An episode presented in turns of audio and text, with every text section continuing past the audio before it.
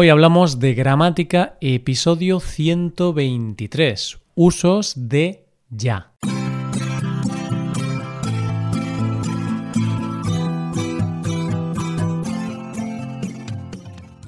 Bienvenido a Hoy Hablamos de Gramática, el podcast para aprender gramática del español cada miércoles.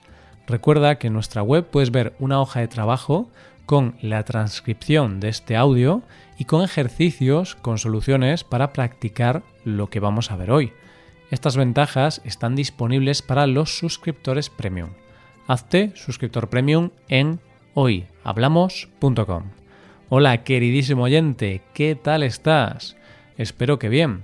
Hoy es miércoles, así que, como ya sabes, vamos a dedicar nuestro episodio, el número 123, a la maravillosa gramática del español.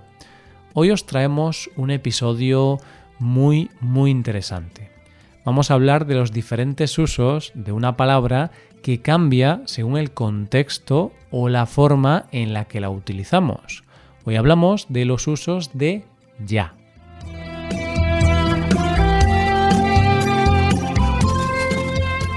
Fíjate en esta conversación a ver si eres capaz de diferenciar los diversos usos de la palabra que vamos a estudiar.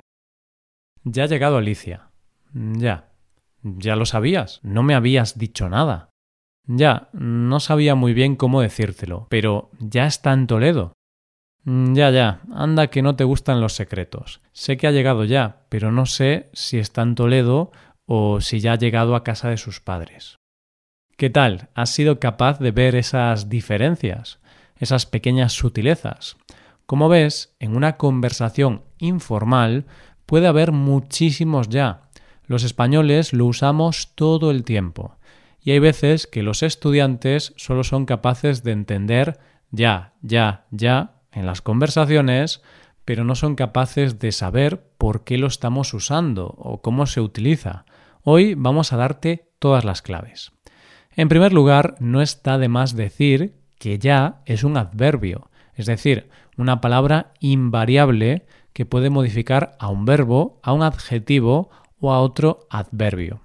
Ya es un adverbio temporal y así actúa en la mayoría de los usos que vamos a ver, dependiendo, eso sí, del tiempo verbal al que acompañe. Primer uso. Ya más presente de indicativo, como resultado de un proceso, algo que antes no se había realizado, pero ahora sí. Ya estoy preparada, podemos irnos cuando quieras. Ya lo sé, me acaba de decir Carmen. Ya como, ya como, no me grites más, mamá. Segundo uso, ya no más presente de indicativo. Ahora no, antes sí. Carmen y César ya no están juntos. Mm, ya no voy a clases de chino. Era demasiado complicado. Ya no salgo tanto los fines de semana. Tercer uso. Ya más pasados en indicativo. Acción terminada, finalizada. Generalmente se utiliza con el pretérito perfecto. Ya he comido, no te he esperado porque pensaba que llegarías más tarde. ¿Ya has estado en casa de tus padres? ¿Has visto ya la película de Mulan? puede utilizarse también con el indefinido o el imperfecto en algunos contextos o en algunas regiones de España, donde el uso del pretérito perfecto no es tan común. Por ejemplo, en Canarias o en Galicia. Ya fui al cine a ver la película, me gustó mucho. Usa fui porque considera esa acción como totalmente terminada. Ya me gustaba cantar cuando era pequeña. Describe el pasado y marca una acción que ya empezó en ese momento. Cuarto uso. Ya más futuro. Asegurar que algo va a ocurrir. Ya verás cómo llegan tarde. Ya encontrarás trabajo. No te agobies. Ya te diré si voy a la fiesta o no. Quinto uso. Usamos ya con el significado de ahora mismo. Carla, a comer, la comida está en la mesa. Ahora voy, mamá. Ahora no, ya. Ya salgo, espérame en la parada del autobús. Ya voy, no tardo ni cinco minutos. Sexto uso. Ya con el significado de sí, vale, para mostrar comprensión y aceptación. Lucía no viene a la fiesta. Ya, está enferma. Marcos se ha quedado sin trabajo. Ya, hablé ayer con él, seguro que encuentra algo. Ya, ya, ya me he enterado de las buenas noticias. Enhorabuena. También con este significado es muy común a nivel informal la expresión ya ves. Qué buen día hace. Ya ves, hemos tenido suerte. Te veo muy bien. Ya ves, no me puedo quejar. Séptimo uso. Ya, para consolar a alguien. Ya, ya, no llores. Ya pasó, cariño. Ya está. Ya, ya pasó. No te preocupes. Mañana será otro día. Ya está. Ya ha terminado todo. Tranquilo. Octavo uso. Ya, para mostrar desgana o falta de interés. Ya veré lo que hago. No quiero pensar en ello. Te ha llamado Pablo. Ya le llamaré más tarde. Ya nos veremos. Suerte.